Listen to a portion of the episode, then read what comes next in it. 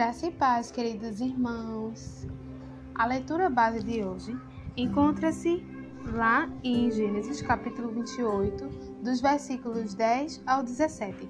Vamos ler juntos? Partiu, pois, Jacó de Berseba e se foi em direção a Arã, e chegou a um lugar onde passou a noite, porque o sol já se havia posto.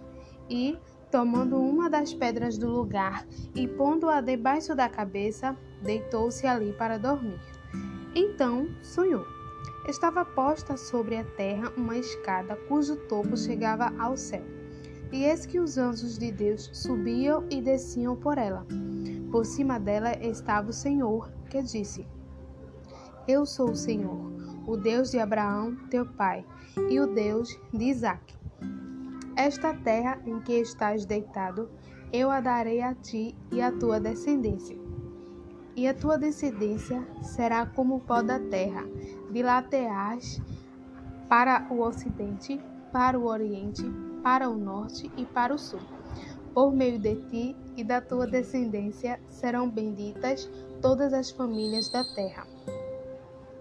Eis que estou contigo e te guardarei por onde quer que fores, e te farei tornar a, a esta terra, pois não te deixarei até que haja cumprido aquilo de que te tenho falado.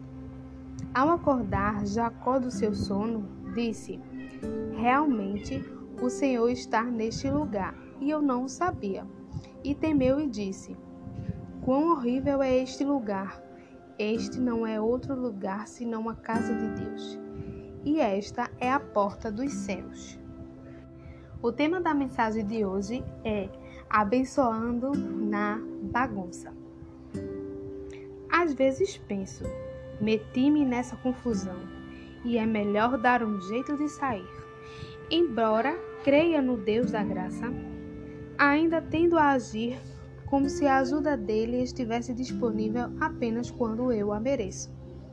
O primeiro encontro de Deus com Jacó é uma bela ilustração dessa inverdade. Jacó tinha passado a vida inteira tentando mudar o seu destino. Fora o segundo a nascer no tempo em que o primogênito recebiam as bênçãos paternas.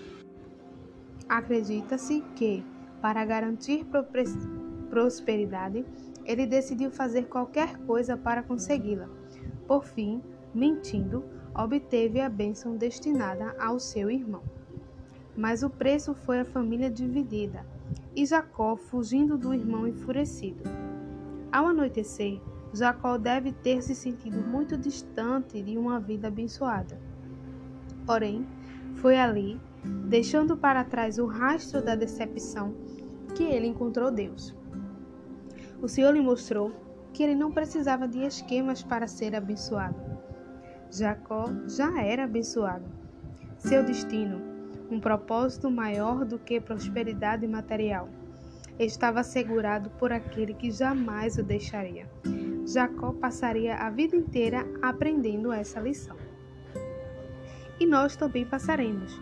Não importa quantos são os nossos arrependimentos ou quão distante Deus parecer, Ele ainda está ali bondosamente nos afastando de nossa bagunça à sua bênção.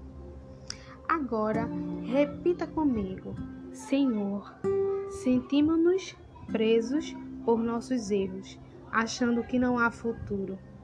Lembra-nos de que és o Deus de Jacó e que nunca desistirás de teu propósito para nós. Em nome de Jesus, amém. Deus nunca desiste do seu amor e propósito para a nossa vida.